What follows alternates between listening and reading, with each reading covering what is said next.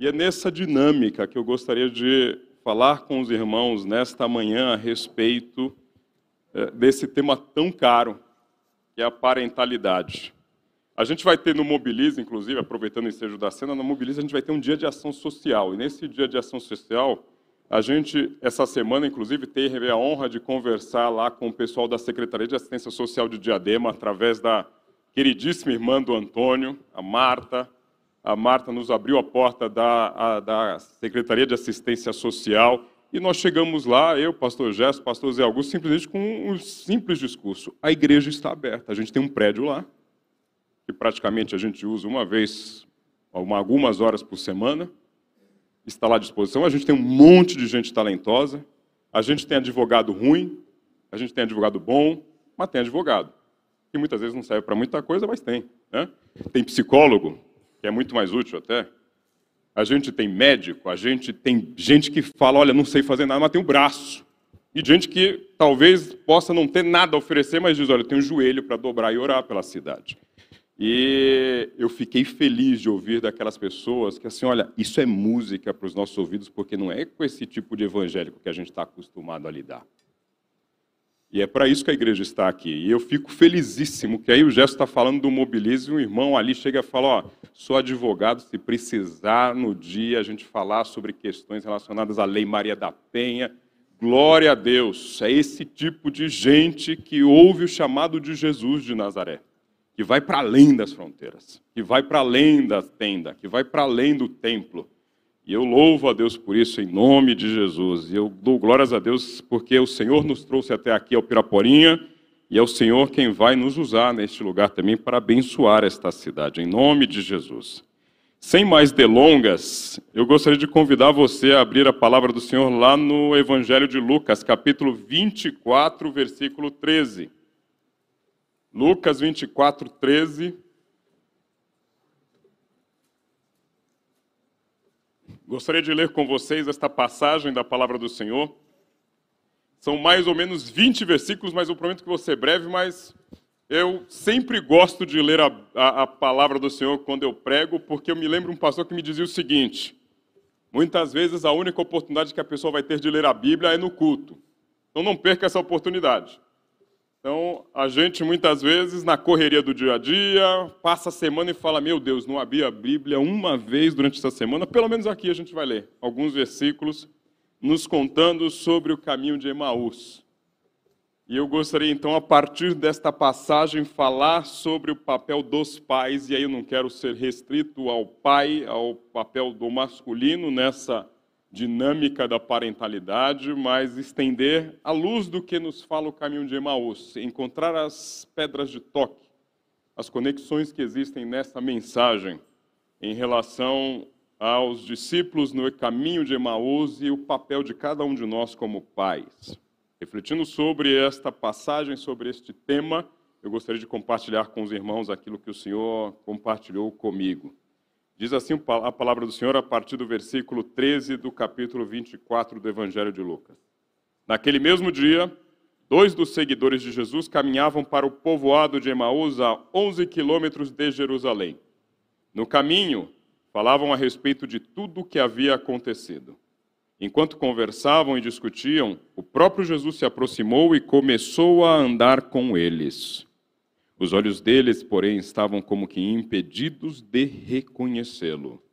Jesus lhes perguntou: Sobre o que vocês tanto debatem enquanto caminham?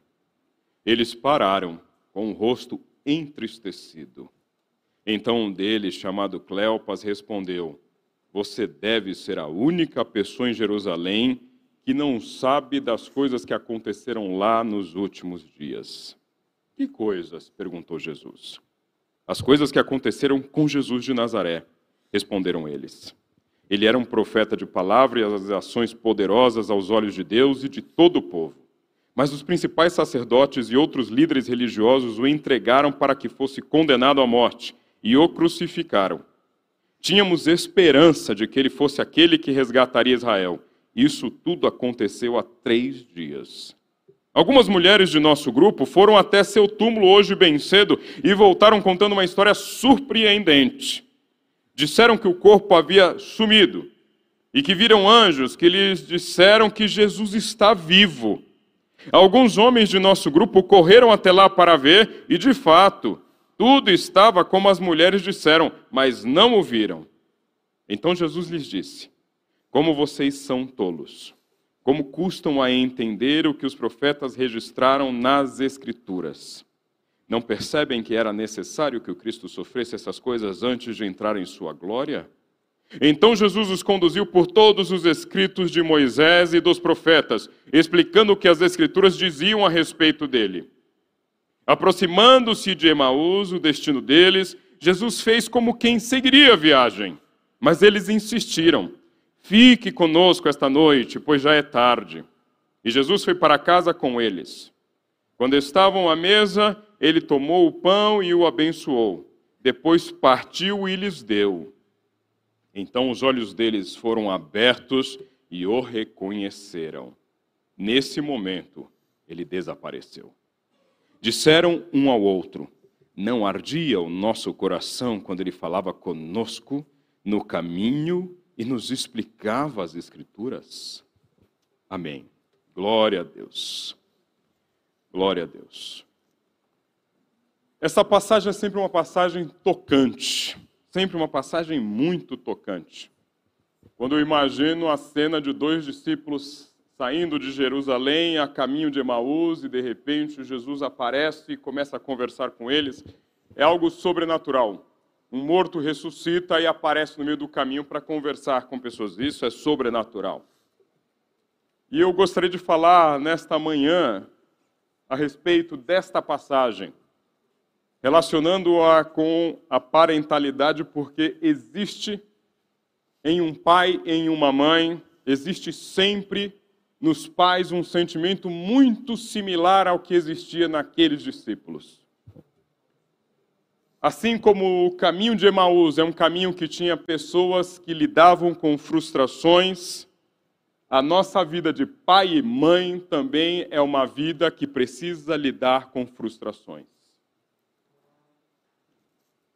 E o caminho de um pai e de uma mãe contém, de fato, frustrações. O que é frustração? Para a gente primeiro entender o que a gente está falando. Frustração é o estado de um indivíduo quando impedido por outrem ou por si mesmo de atingir a satisfação de uma exigência pulsional. Quem fala isso é a psicanálise.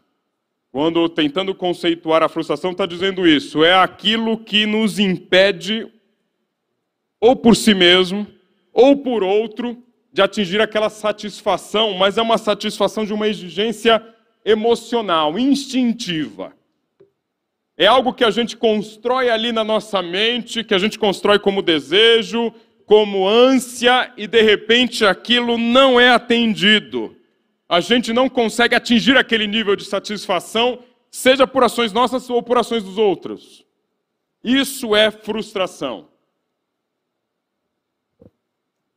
Frustração é quando alguém acha que vai atingir um determinado cargo porque abriu uma vaga na empresa e ele pensa: eu sou mais bem preparado, eu sou o melhor currículo aqui, sou eu que devo assumir aquele cargo. Mas aí de repente vem a novidade e diz: não, é Joãozinho, o sobrinho do dono. Aí você fala: poxa, e eu era o cara mais bem preparado.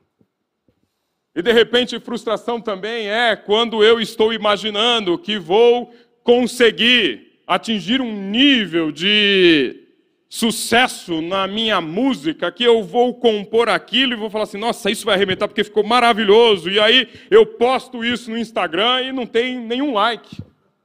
E aí eu falo: meu Deus, porque eu criei este modelo emocional, funcional, muitas vezes não tem base na realidade nenhuma, porque eu acho que era o melhor currículo, mas eu não falava inglês e o menino falava, eu não tinha um MBA no exterior e ele tinha, ou eu, de repente, fiz uma gravação com uma qualidade de som muito ruim, mas eu tinha uma expectativa, e aquela expectativa foi frustrada. Em outras palavras, a vida não obedece a modelos pré-concebidos na nossa mente. E é isso que a gente precisa aprender. E naquele dia os discípulos tiveram que lidar com uma frustração. A palavra de Deus nos deixa muito claro, enquanto conta essa história, que quando Jesus chega do lado deles e pergunta sobre o que vocês tanto debatem enquanto caminham, eu imagino que Jesus vem chegando perto dele e eles estão ali acaloradamente discutindo. E aí Jesus pergunta sobre o que vocês tanto debatem enquanto vocês caminham. E aí Jesus ouve deles e param com o rosto entristecido. Nós tínhamos a esperança de que ele fosse aquele que resgataria Israel. Nós tínhamos a esperança de que ele fosse aquele que resgataria Israel. Imagina a expectativa que esses discípulos foram criando durante os três anos do ministério de Jesus. Talvez esses dois discípulos estivessem em Caná da Galileia, quando eles estavam numa festa de casamento, chega um dos convidados e fala: Olha, tragam talhas de água. O pessoal traz aqueles vasos de 300 litros, 400 litros de água, e Jesus chega e fala: Agora volta, manda lá para o mestre Sala provar. E quando ele prova, ele fala: Opa, agora virou vinho. E o vinho que eles estão servindo agora é melhor do que o que eles serviram lá no começo da festa. Isso não pode. E eu imagino que se um desses discípulos ou os dois estava ali, falou: Poxa, esse cara aí é meio diferente. Transformou água em vinho. Talvez eles estivessem próximos de Jairo quando a sua filha morreu e Jesus foi lá e ressuscitou a menina. Quando ele entrou na sala, talvez eles fossem um daqueles que estavam ali e Jesus disse: Ela não morreu, mas ela dorme. E eles riram. E de repente Jesus disse: Saiam daqui, eu vou conversar com a menina. E aí ele diz: Talita, come. E a menina se levanta e eles veem aquela menina que tinha morrido andar novamente. Talvez eles estivessem junto de Maria e Marta quando elas desesperadas chegaram e Jesus disse: Olha, se você crê, tudo é possível ao que crê, porque aquele que crê em mim, ainda que esteja morto, viverá. E eles então olham para Jesus com desprezo e falam: Como é que você trata assim uma pessoa enlutada, querendo encher ela de expectativas irreais? E de repente eles ouvem Jesus dizendo: Rolem a pedra, Lázaro vem para fora e Lázaro sai andando. Talvez eles fossem aqueles que viram Jesus ver uma cama descer de um telhado que foi aberto por um grupo de amigos com um menino coxo em cima, inválido, e Jesus chega e fala: Os teus pecados foram perdoados. E aquele menino sai andando. Então eles vão criando aquela expectativa de que finalmente o Messias chegou. Finalmente Israel vai deixar de ser esse lugar esquecido no fundo do poço, este lugar escravizado pelos romanos e se tornará novamente a terra do povo de Deus. O Messias irá redimir toda a nação de Israel. Chegou o grande Messias, o Rei dos Reis. No entanto, não sei se eles estavam em algum desses eventos, mas com certeza eles estavam em Jerusalém quando viram este Jesus ser julgado pelos fariseus e ver o sumo sacerdote rasgar as suas roupas e dizer blasfêmia quando Jesus disse que ele era o filho de Deus.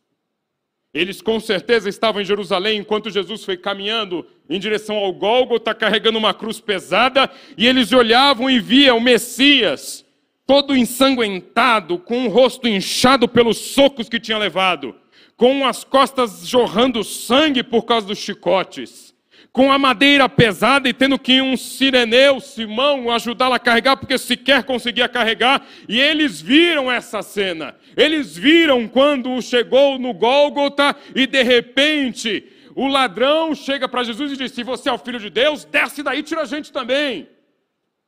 E eles, ao olhar esta cena de horror, e verem ou ouvirem ou alguém contar que Jesus bradou ao final: Em tuas mãos, Pai, entrego o meu, meu espírito, eles disseram definitivamente: Nossas expectativas foram frustradas. E lidar com essa frustração de expectativas é muito ruim. E pais lidam com expectativas. Mães lidam com expectativas desde o começo, porque alguém chega para elas e diz assim: maternidade é algo mágico, lindo, é algo sagrado. E aí você começa a vomitar que não para. Aí você fala que sagrado é isso daqui, que eu não aguento. Alguém fala assim: nossa, é algo que nos aproxima de Deus. E você com aquelas dores incessantes, a barriga inchada, o pé inchado, você se olha no espelho e se acha feia, você não acha que não fica mais nada bem, nenhuma roupa, mas alguém está dizendo, não, isso é lindo, e você fala, meu Deus, é lindo, mas eu estou horrível. Já começa a lidar com a frustração aí. E alguém diz para você, pai, que tudo é maravilhoso, mas esquece de dizer que tem uma conta para pagar nessa história. E esquece de dizer que você vai ter que lidar com a ausência da sua esposa quantas e quantas vezes. Eu acordo de madrugada, ou acordava e falava que lindo, vou aqui virar para ficar de conchinha com a Raica, colocar a perninha em cima. Cadê a Raica? Que não tem Raica nenhuma. E Raica foi lá porque a Mandinha chamou. Quantas e quantas vezes a gente percebe que a nossa dinâmica de casamento mudou? Porque a gente podia viajar para onde a gente quisesse, já não pode mais. A gente fazia aquelas aventuras, deserto do Atacama, e não dá mais para levar um bebê no deserto do Atacama. E a gente começa a ter que lidar. A gente percebe depois que nasce, inclusive, que o bebê não é um santinho. O bebê chora na madrugada, quando você vai pregar no domingo seguinte, aí você fala assim, querido, em nome de Jesus, minha filha, fica quietinha que papai vai pregar amanhã, tem que estar tá bem. Mas ela não entende. Porque bebês não são santinhos que a gente coloca ali num pedestalzinho perfeitinho. Ele está pensando na fome dele, no sono dele, na dor que ele está tendo. Ponto final. Um dos seres mais egoístas. E a gente é que ajuda eles a deixarem de ser egoístas porque ele está pensando só na necessidade dele. E aí alguém pintou que não. E aí a gente vai começando a criar ainda outras expectativas irreais em relação aos filhos. Nossa, quando ele crescer, vai gostar do que eu gosto. Não, isso é obrigação, mas não é, não é expectativa irreal. Irreal é outra coisa. Irreal era meu pai corintiano querer que eu fosse São Paulino. Aí era irreal demais. Né? Vai torcer para o meu time, né? E aí o time não ganha mais nada. De repente você fala assim: Meu Deus, como é que eu vou fazer? Vai seguir minha carreira. O pai chega e fala assim: Poxa, eu sou advogado, meu filho vai ser advogado. Ou eu sou médico, minha filha vai ser médica. Ou eu sou empresário, ele vai tocar minha empresa. Ele, eu sou aqui arquiteto, nossa, meu filho vai gostar de arquitetura. E o filho chega e fala assim: Pai, quero ser músico. Mas a arquitetura, detesto arquitetura, pai. A gente tem que lidar com algumas frustrações, inclusive, que são muito doloridas. Quando a gente precisa lidar, inclusive no nosso ambiente cristão, com o aspecto de que, assim, meu filho vai frequentar a minha igreja. E aí, de repente, o filho chega num determinado momento da vida e fala assim: Não, pai, eu não, não gosto muito da sua igreja, não, pai. Vou para outra igreja.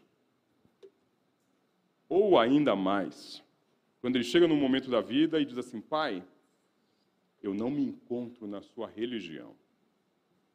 Eu não consigo entender a sua fé. E agora é a hora de eu seguir o meu próprio caminho. A gente imagina de repente que o filho vai casar com aquela moça, ou a filha vai casar com aquele moço, ou vai desenvolver aquele relacionamento com uma pessoa que você fala assim: não, vai ser uma pessoa fenomenal, maravilhosa. E aí, de repente, vai lá a menina e casa com um corintiano. Meu Deus. Aí você pensa em ruir o meu castelo. Né? Imagina. Aí a gente vai criando essas expectativas e vai tendo que lidar com frustrações mais soft e outras frustrações mais hard. Com um filho que chega e fala assim, pai, eu não quero casar, e assim, poxa, mas eu quero ter netos. Pai, a gente casou, eu e minha esposa aqui, a gente tem um compromisso, a gente não quer ter filhos, porque a gente acha que nenhum de nós dois tem esse desejo. Mas eu quero ser avô, filho. Pai, sinto muito. Não é o meu sonho, não é o sonho da minha esposa. E aí a gente vai tendo que lidar com estas frustrações. Lidar com frustrações é uma realidade dos pais. E a gente vai criando casca para essas frustrações à medida que a gente vai caminhando. Porque elas vão acontecendo em função de expectativas que são legítimas e expectativas que são equivocadas. Expectativas legítimas, e são muitas que a gente tem como pais, são expectativas que precisam atender, ao meu ver, alguns requisitos. Primeiro deles é que elas precisam ser altruístas. Expectativa em relação aos outros não pode ser para atender ao meu desejo, mas tem que ser para atender o melhor que for para aquela pessoa. Se eu sou um pai que digo assim, eu quero que o meu filho seja advogado como eu sou, isso é egoísmo, porque o meu filho tem, minha filha tem 10 milhões de carreiras que ela pode seguir. Por que, que tem que ser a minha? Minha filha tem 10 mil opções de vida para seguir e eu quero que ela siga o que eu desejo. Por quê? Porque eu quero dizer que eu vou lá e atendo, e ela obedece, eu criei alguém, a minha imagem e semelhança. Não, expectativas legítimas em relação aos outros precisam ser altruístas. Eu preciso pensar o que é melhor para ela. Ah, eu quero que meu filho seja meu sucessor na empresa. E o seu filho chega e fala assim: pai, meu sonho é ser defensor público, eu quero trabalhar no setor público. Mas, filho, a empresa bem sucedida, eu preparei você, investi dinheiro na sua formação. Sim, pai, para eu ser um humano adulto que pudesse ter a sua autonomia para decidir o que for melhor para mim com respeito aos outros. E expectativas legítimas, então, precisam ser altruístas, pensando muito mais em relação aos outros do que em relação ao que eu tenho de necessidade. Acima de tudo, precisam estar fundamentadas no amor. Expectativas legítimas precisam se fundamentar no amor em relação ao outro. Se eu amo aquele ou aquela em quem eu estou depositando, e isso digo em relação aos filhos, eu preciso de fato construir essas expectativas a partir desse prisma, de que eu amo meu filho e minha filha acima de tudo. Inclusive, se ele frustrar a sua expectativa de ser um servo de Deus, inclusive se ele frustrar a expectativa de ser um servo de Deus, eu preciso amar o meu filho e a minha filha. Inclusive, se ele cair no crime, inclusive se ele cair no crime, inclusive se ele cair nas drogas, sim, inclusive se ele se perder no mundo, eu preciso olhar para o prisma do perfil do pai do filho pródigo como modelo de parentalidade cristã, que ama independentemente do que o filho faça.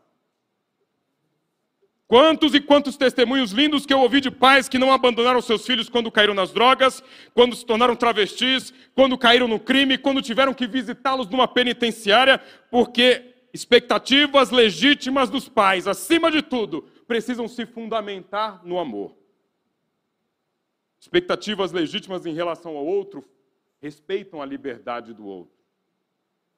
Porque enquanto é pequenininho, a gente manda fazer. Eu, quando, eu sempre conto essa história. A Mandinha, com cinco anos, veio com um papo lá de querer torcer para o time das, das primas dela. Jamais. Na minha casa, pagando, eu pagando as contas, jamais. Quando crescer, aí ela faz o que ela quiser. Né? Mas, brincadeiras à parte, seu filho vai chegar numa fase em que ele vai ser adulto e vai ter liberdade para escolher e eu preciso construir expectativas legítimas, entendendo que eu preciso respeitar a liberdade dele. E acima de tudo, expectativas precisam ser realistas. Não podem ser sonhos idílicos de que, ah, minha filha vai casar com um príncipe encantado e de repente ela aparece com um cara com cabelo estranho, cheio de tatuagens, e fala: Não, não era isso que eu queria, mas o cara é fenomenal. Mas você queria aquele cara de olhos claros, parecendo o príncipe da Disney, e aparece um cara que quebra aquele paradigma, que não é naquele perfil. E você precisa entender que você tem que ser realista, porque a realidade é que sim, minha filha pode casar com um rapaz que é totalmente diferente do ideal de homem de, que eu tenho na minha cabeça. O ideal de ser humano, porque ela vai ter liberdade para isso. E expectativas equivocadas são, que, são as que negam em algum momento algo do que nós falamos. Expectativas equivocadas são quando elas não são altruístas, quando elas não se fundamentam no amor, quando elas não respeitam a liberdade do outro e quando elas não são realistas. Os discípulos tinham expectativas equivocadas porque eles não queriam um Jesus de Nazaré das Escrituras, conforme Jesus descreveu desde os Moisés até os profetas. Eles queriam o Messias que existia na cabeça deles, porque na cabeça deles o Messias seria um grande guerreiro e que viria e que pisaria com os seus pés e esmagaria com as suas mãos o Império Romano e diria: Israel voltou a ser o grande império da terra.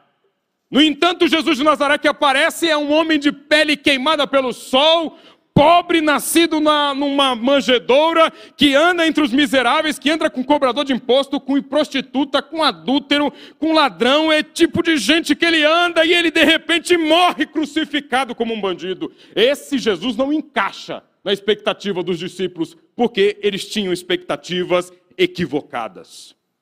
Porque eles não entendiam que o Messias que eles serviam serviria acima de tudo ao propósito e à profecia que ele diria, e não à expectativa da cabeça deles. Eles não respeitaram a liberdade do próprio Deus ao dizer assim: não, o Messias vai sim ser crucificado, morto, mas vai ressuscitar ao terceiro dia, e o reino dele não é deste mundo. Por isso, a frustração dos discípulos não respeitou a liberdade divina, foi irrealista.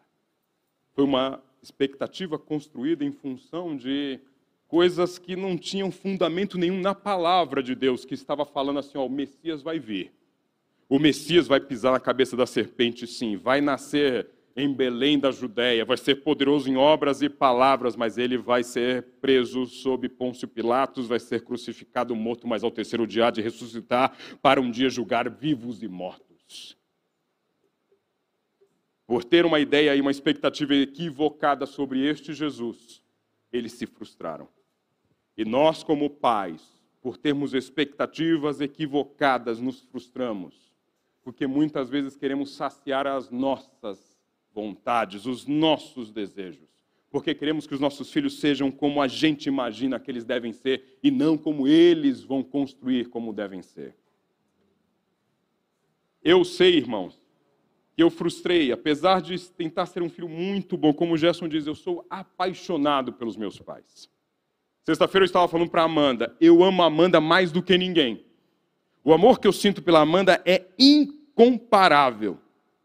Mas o amor que eu sinto pela Raika também é incomparável, mas é um outro tipo de amor. Ninguém compete com ela. E me desculpem os bígamos, mas eu não consigo ter um amor por uma outra mulher como eu tenho pela Raika. Impossível. E como eu tenho só uma filha, eu não consigo ter um amor por outra, apesar de ter a Mel, que às vezes a Amanda concorre com ela, é uma disputa muito ferrenha ali, mas não dá para amar ninguém como eu amo a Amanda. E nesse coração não dá para amar ninguém com um amor maior do que eu amo meu pai e minha mãe. O amor que eu tenho por eles é intenso demais. Mas eu sei que eu frustrei algumas das suas expectativas, mesmo tentando ser um filho muito bom. E eu sei que isso deve doer no coração de um pai. Eu imagino que para os meus pais doeu algumas vezes algumas frustrações. Talvez uma das frustrações, como eu tive algumas lutas na minha vida, eu nunca fugi de brigas. Uma das brigas que eu tive foi na faculdade, de de repente passar na OAB, 10 na monografia, ganhei o concurso para orador da turma, mas você fez formatura? Não fiz formatura, porque briguei com a faculdade e não consegui me formar. E eu, apesar de ser oito anos mais novo do que minha irmã mais velha, seis do que meu irmão do meio, fui o primeiro da família a entrar na faculdade e a terminar a faculdade. E meus pais tinham o sonho de acompanhar a formatura de um filho, e iam acompanhar a formatura de um filho que ia ser o orador da turma. Mas eu frustrei essa expectativa dos meus pais. Frustrei a expectativa dos meus pais em outras coisas. E eles tiveram que lidar com isso mas eles me amam e eu construí com eles uma relação de amor intenso, porque eles aprenderam no meio do caminho que estas expectativas, quando estão relacionadas ao desejo deles, são irreais, precisam estar relacionadas à minha vontade. Precisam se fundamentar no amor e respeitar a liberdade. Ah, meu filho decidiu entrar numa confusão, criar uma briga por algo que ele entendia justo, e eu me lembro que quando eu recebi a notícia de que não iria mais ser o orador da turma, e aí entrei numa briga jurídica com a faculdade, eu me lembro que a primeira pessoa que eu liguei, arrasado, arrasado, foram os meus pais. Aí eu falei, pai, eu não vou fazer a formatura. E meu pai chega e fala assim, filho, a gente está do seu lado. A gente está com você. Lembra do seu tio que foi caçado na ditadura? A vida é assim injusta mesmo. Aí minha mãe pega o telefone e fala assim: Filho, você quer vir para casa agora? Eu falo: Não, mãe, estou indo para o trabalho. É até melhor para eu tentar esquecer, mas vem para cá depois. Quando eu entrei em outras confusões, por entender sempre o que era o justo, que valia a pena brigar. A primeira pessoa que eu liguei sempre foram eles. Quem sabia da história inteira eram eles. Inclusive, com meu pai, eu, eu cheguei a chamar a atenção do meu pai, porque eu me lembro de uma vez, quando teve aquela questão do depoimento para o Moro e tal, fui lá e tal. Aí meu pai, nem contei nada em casa, que eu falei assim: ah, meus pais nem precisam saber, porque essas coisas se resolvem, vamos em frente. E eu sei que está tudo tranquilo. Só que aí alguém encontra meu pai no meio da rua e fala assim: ah, eu vi seu filho na televisão, alguma coisa de Polícia Federal. Aí meu pai vem desesperado para casa e fala assim: filho, Teve alguma coisa de polícia com você? Eu falei, pai, pelo amor de Deus, fui depor numa ação como testemunha de defesa de uma pessoa, porque eu trabalho na mesma empresa que a pessoa, simplesmente por causa disso. Não, filho, porque um amigo meu me falou que teve um negócio que você foi na polícia. Eu falei, o que o senhor disse? Ah, não disse nada. Eu falei, como que você não disse nada, pai? Se tem alguém que tem que me defender, é o senhor. Pelo amor de Deus, tem alguém que me conhece, é o senhor. Se o senhor não me defender, ele, não, filho, eu te defendo. Não, não. Aí eu fiquei meio bravo com meu pai, mas depois perdoei ele porque eles sempre foram este porto seguro, porque eles sabem o filho que tem. Mas quantas vezes que, eventualmente, eu frustrei essa expectativa?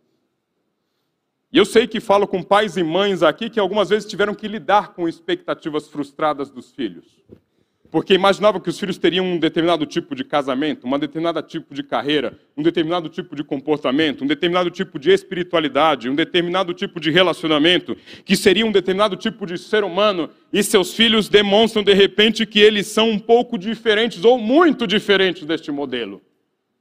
E a gente precisa lidar com essas frustrações. Essas frustrações muitas vezes causam mágoas profundas porque a gente cria aquele modelo de que a gente acha que tem que ser de um jeito, e seu filho vem lá e fala assim: não, eu vou viver a minha vida. O pai do filho pródigo tem dois filhos que precisavam de graça. Mas os dois precisam de graça de forma diferente, porque um precisou de graça porque decidiu largar tudo, pegar a herança do pai e gastar tudo com prostitutas, com festas, com algazarra e volta miserável para casa. O outro não gasta nada, não sai de casa, não larga o trabalho, mas é um filho distante, que não consegue ter uma relação de amor com o pai, que vê num pai simplesmente um algoz. Eu não tenho dúvida, esses dois não atenderam às expectativas deste pai, que imaginava que com o amor que ele dava, com o carinho que ele dava, ele teria seres humanos que seriam muito próximos dele, mas um desejava vê-lo morto e o outro só o via como um patrão. E a gente tem que lidar com essas coisas se fundamentando no amor. Não era fácil para aqueles discípulos andarem no caminho de Amaús, como não é fácil muitas vezes a gente, como pai, lidar com as nossas frustrações. Quando eu vejo pais que ligam para mim porque os seus filhos estão nas drogas, ou estão se largando os estudos, ou estão com problemas no casamento, ou estão com problemas de sociabilidade, ou estão com algum outro tipo de questão, isso tudo é uma tremenda frustração às vezes frustrações que ocorrem muitas vezes até por conta de causas externas. Meu filho de repente vai lá e tem uma doença que eu não imaginava, e essa doença vai limitar a vida dele.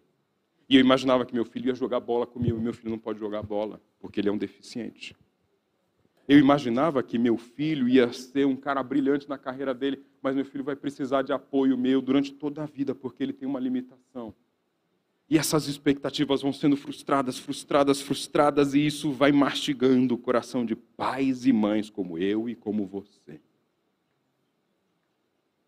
Mas quando eu olho para o caminho de Emaús, eu vejo Jesus entrando nessa história. E quando eu olho para a minha vida como pai, e quando você olha para a sua vida de pai ou mãe, você pode também contar com a presença de Jesus entrando no meio da história. E eu queria te dizer o que Jesus oferece a quem se sente frustrado. Jesus oferece primeiramente a quem se sente frustrado, como aqueles dois discípulos, sua companhia e sua presença. A palavra de Deus nos diz que enquanto eles estavam ali andando e debatendo ardentemente, ele se aproximou e começou a andar com eles.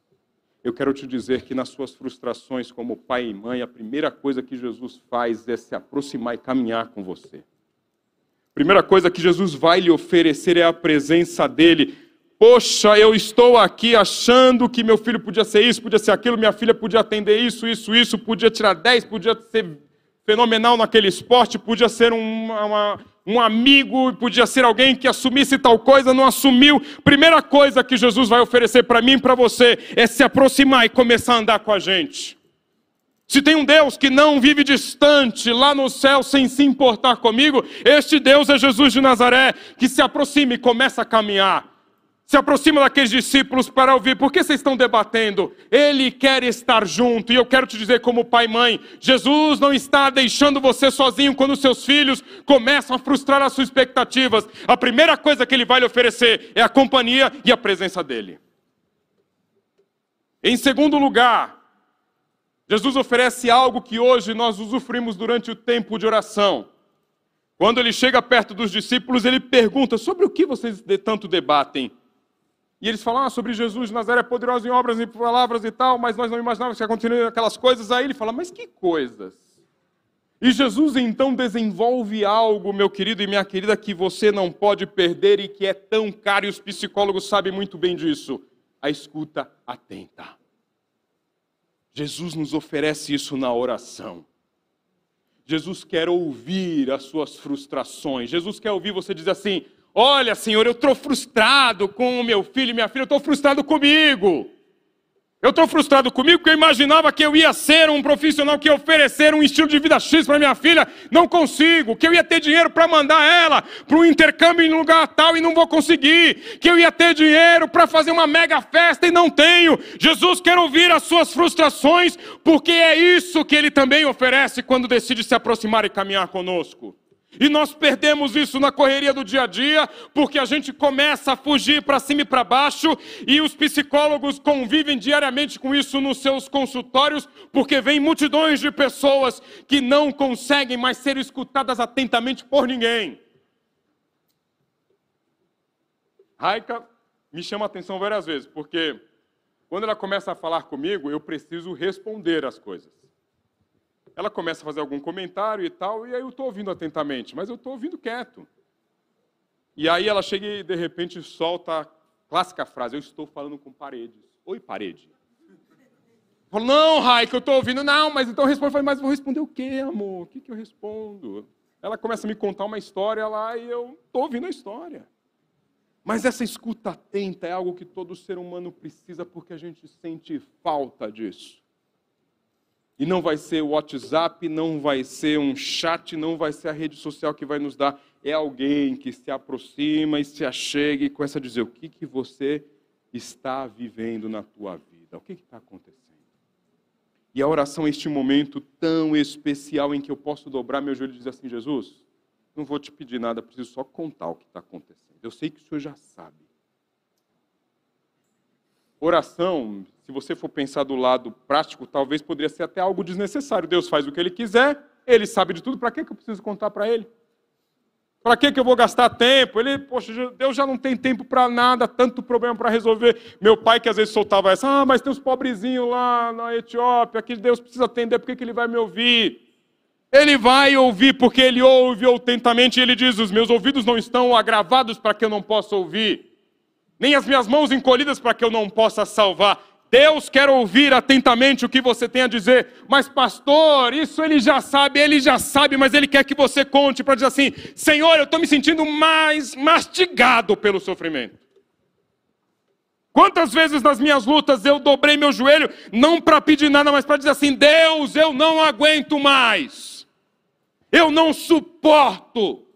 E eu precisava dizer isso para alguém, mas eu não podia soltar isso em cima da minha esposa, da minha filha, dos meus pais.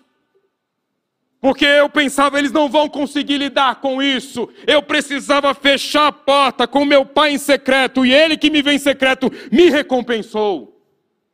E você precisa aprender que existe um mistério e um tesouro nesta porta fechada no quarto secreto, onde Jesus te ouve de forma atenta para você dizer: Eu estou frustrado como pai, eu estou frustrado como mãe, eu estou sentindo que eu estou falhando. E você não consegue dizer isso na igreja, porque talvez você queira chegar aqui no domingo, todo domingo, com a tua família junto, e as pessoas pensarem: É o cidadão de bem, é a família perfeita, e você pensa: Jesus, não é. Nós temos defeitos, nós temos limitações. Eu queria ser melhor, Eu queria que minha filha fosse melhor, que meu filho fosse melhor. E Jesus, primeiro, ele quer ouvir você dizer isso. E nós muitas vezes privamos o Senhor Jesus. E ele está dizendo para os discípulos no caminho de Emaús e dizendo para você e para mim, como pai: Que coisas? Sobre o que, que vocês estão falando? O que está apertando o teu coração?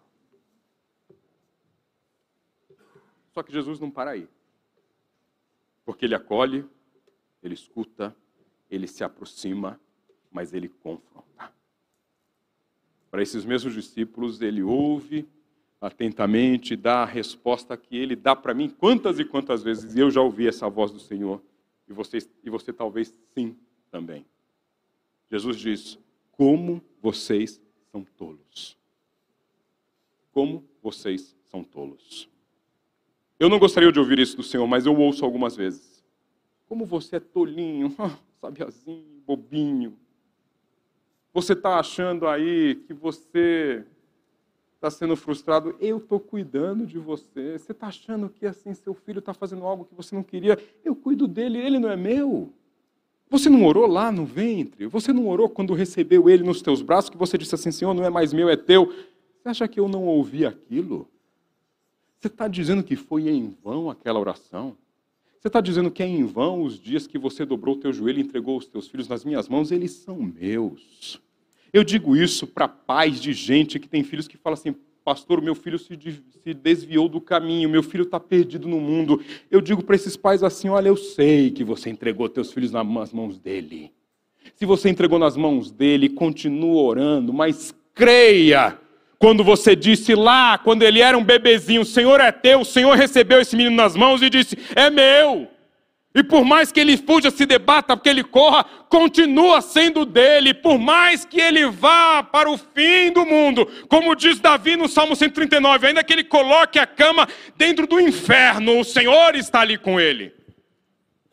Eu sei que Deus está ali com meninos na Cracolândia enquanto eles usam crack em copos de acute com caneta bique. Jesus está sentado ao lado falando assim: olha, você vai usar até o dia 13 de setembro de 2025, mas lá vai ter que parar, porque é o dia que eu disse no livro da vida que você ia voltar para mim.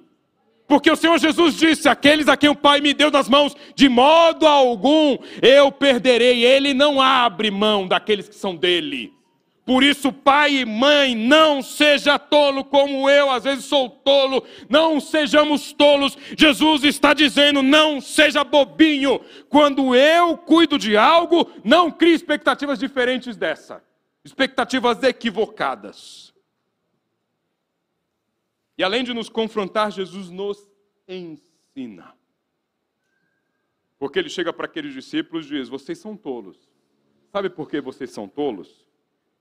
E aí diz a palavra do Senhor: então Jesus os conduziu por todos os escritos de Moisés e dos profetas, explicando o que as Escrituras diziam a respeito dele. Sabe por que vocês são tolos? Porque, olha, Moisés já falava isso a respeito de mim, lá em Gênesis. O descendente da mulher pisaria a serpente, mas a serpente machucaria o seu calcanhar. Os profetas já diziam isso a respeito de mim, porque estava ali Isaías dizendo: Nele não havia formosura alguma para que o desejássemos, ele que foi ferido de Deus. Um filho se nos deu, um menino nos nasceu e o seu nome será chamado Maravilhoso Conselheiro, Pai da Eternidade, Príncipe da Paz, Deus Forte. Jesus então começa a discorrer sobre isso para dizer assim: ó, deixa eu ensinar a você o que é de fato o que a palavra diz a respeito dessas expectativas frustradas que você tem. E o Senhor Jesus, quando se achega, quando nos acolhe, quando ouve atentamente as nossas orações que podem estar permeadas de mentiras, de expectativas irreais, de frustrações, o Senhor Jesus nos confronta, mas nos ensina para dizer: olha, deixa eu te ensinar o que a palavra de fato diz a respeito dessa tua frustração. Deixa eu te dizer de verdade o que a Bíblia quer te ensinar a respeito da tua relação como pai, como mãe. Deixa eu te dizer de fato o que a palavra do Senhor diz que você tem que fazer por um filho seu. Este Jesus é o Jesus que oferece isso a quem ele encontra no caminho das frustrações. E para encerrar, quando este Jesus se encontra e oferece isso a esses discípulos frustrados como eu e você, nós precisamos dar algumas respostas. Primeiramente, preciso insistir com ele para que ele fique. Os discípulos, ao ouvirem isso, chegam ao final do caminho e dizem a Jesus: Fica conosco porque já é tarde. E eu e você precisamos insistir com Jesus para que ele continue presente nas nossas relações com os nossos filhos. Não, você não sabe como lidar com os seus filhos. Definitivamente. Não, você não sabe como lidar com seres humanos. Definitivamente, Jesus precisa continuar na minha relação com a minha esposa, na minha relação com os meus pais, na minha relação com os meus irmãos. Meus queridos, eu tenho 42 anos de vida e 42 anos de evangelho. Eu definitivamente falho nas relações com as pessoas se eu não convido Jesus para fazer parte delas, se eu não insisto com Jesus para que ele continue nesta caminhada. Eu preciso também, ao encontrar Jesus no meio deste caminho, reconhecer que ele sempre esteve comigo no caminho. Pastor, Jesus não estava quando meu filho entrou nas drogas. Jesus não estava lá em casa quando a gente quebrou o pau. Jesus não estava quando meu filho foi desobediente. Jesus estava, meu querido.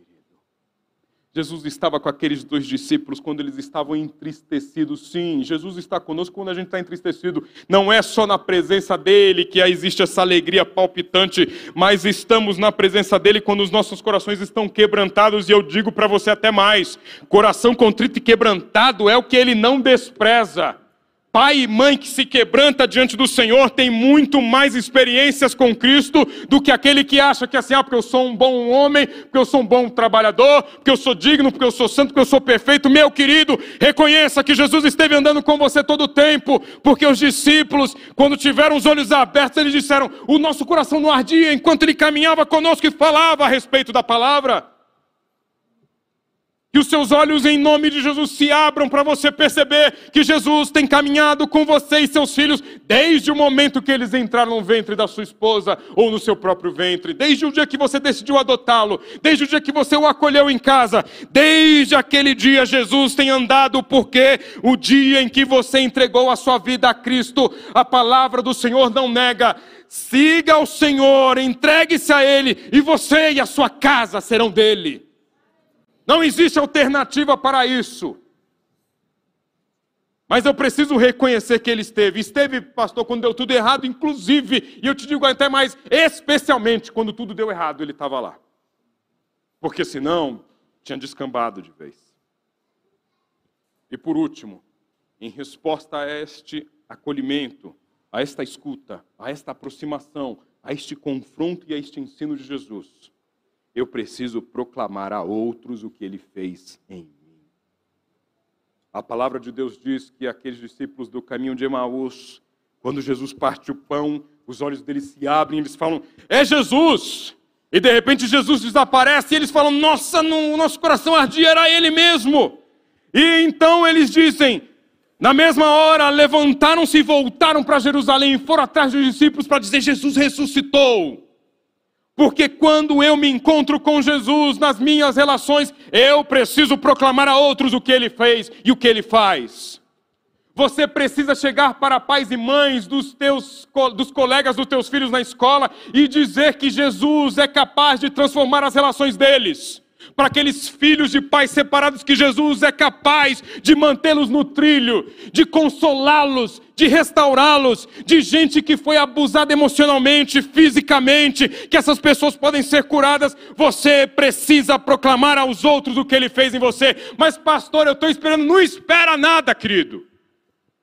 Ah, mas eu estou esperando o dia que você vai esperar o quê? Tem gente que está passando pelo mesmo que você e a única coisa que ela precisa é saber que tem outras pessoas passando pelo mesmo, mas que ainda preservam a esperança. Mas, pastor, meu filho continua desviado. É, querida. É, querido. Continua longe dos caminhos do Senhor, mas vai lá e tem alguém que está passando pela mesma situação. A única coisa que você precisa dizer é que, da mesma forma que você está sofrendo, ele também está sofrendo, mas que você crê num Deus que pode cuidar da tua família.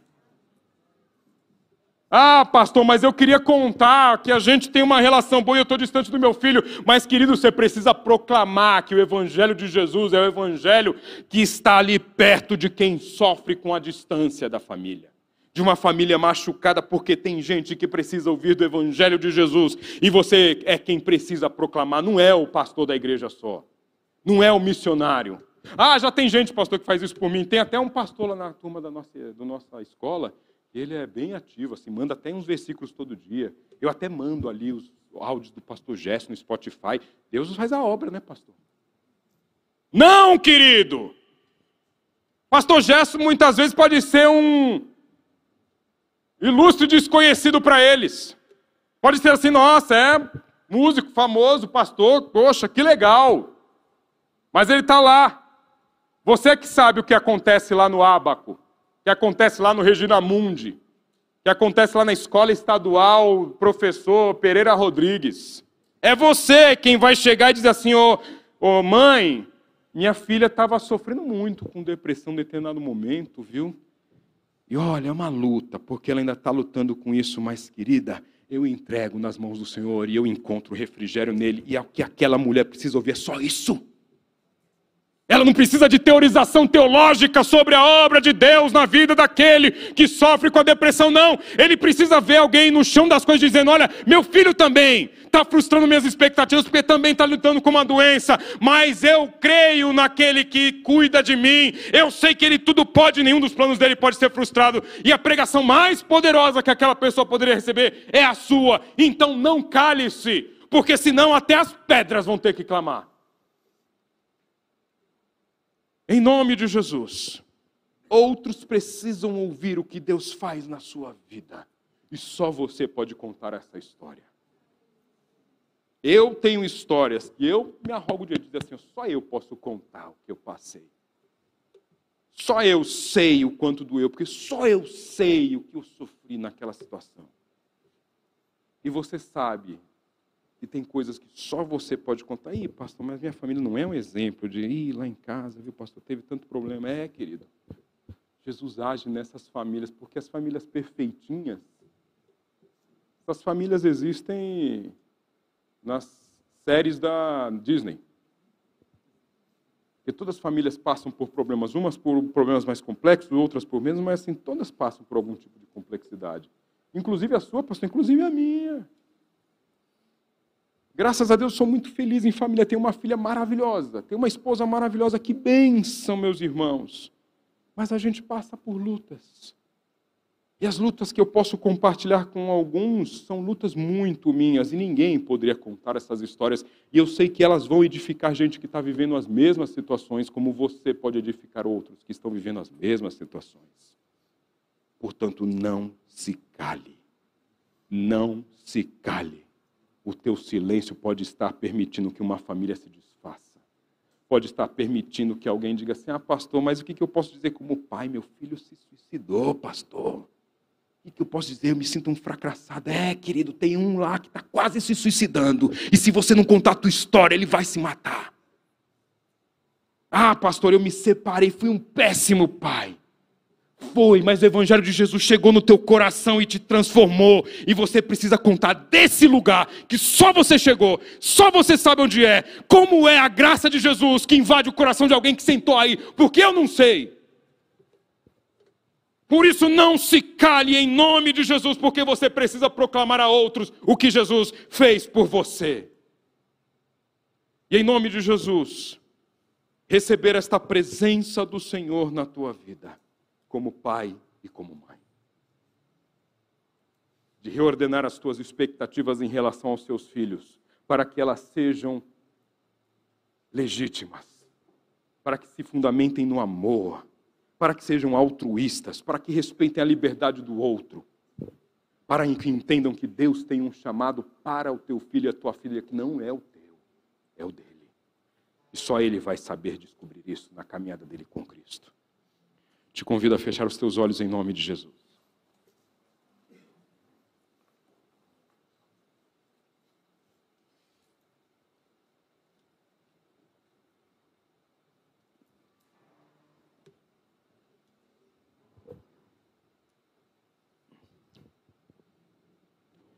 Senhor, tu conheces cada um dos nossos corações. E nós te pedimos nesta manhã que tu nos governe. Porque o rei reina. Ele é o governante de toda a terra. Nós aprendemos que o rei não controla. Porque se o Senhor nos controlasse, nós seríamos títeres, marionetes nas tuas mãos. Tu governas. Por governar, Senhor, tu lidas muitas vezes com as nossas rebeliões pessoais, com as nossas insurreições. Mas tu continuas a governar. E eu te peço em nome de Jesus que o teu governo, Senhor, adentre a vida de cada um dos pais e mães e filhos que estão aqui nesta comunidade de fé. Que teu Espírito Santo, Senhor, faça o coração dos pais se voltarem aos filhos, dos filhos aos pais. Que o teu Santo Espírito, Senhor, nos ensine a caminhar de acordo com a tua palavra, não de acordo com a nossa. Que nós aprendamos quem é Jesus de Nazaré por Ele mesmo, através de seus lábios, e não pelo que nós entendemos a respeito de Jesus de Nazaré. O Senhor não é o que eu penso que o Senhor é, o Senhor é o que é. Por isso tu disseste a Moisés: Eu sou o que sou. Tu não és o que eu quero achar que tu és. Tu és o que és. Por isso, governa as nossas vidas. Ensina-nos, Jesus, a lidar-nos com as nossas frustrações, para que o Senhor possa nos curar e curar as nossas relações para que os nossos filhos, Senhor, mesmo tendo convicções diametralmente opostas às nossas, possam dizer: meu pai e minha mãe sempre me amaram. Meu pai e minha mãe sempre pensaram mais em mim do que neles. Meu pai e minha mãe me respeitaram. Meu pai e minha mãe, mesmo quando tolheram algumas das minhas ações, estavam pensando muito mais no meu bem do que no bem deles muito mais na minha reputação do que na reputação deles, muito mais nos meus sonhos do que nos sonhos deles. Amém.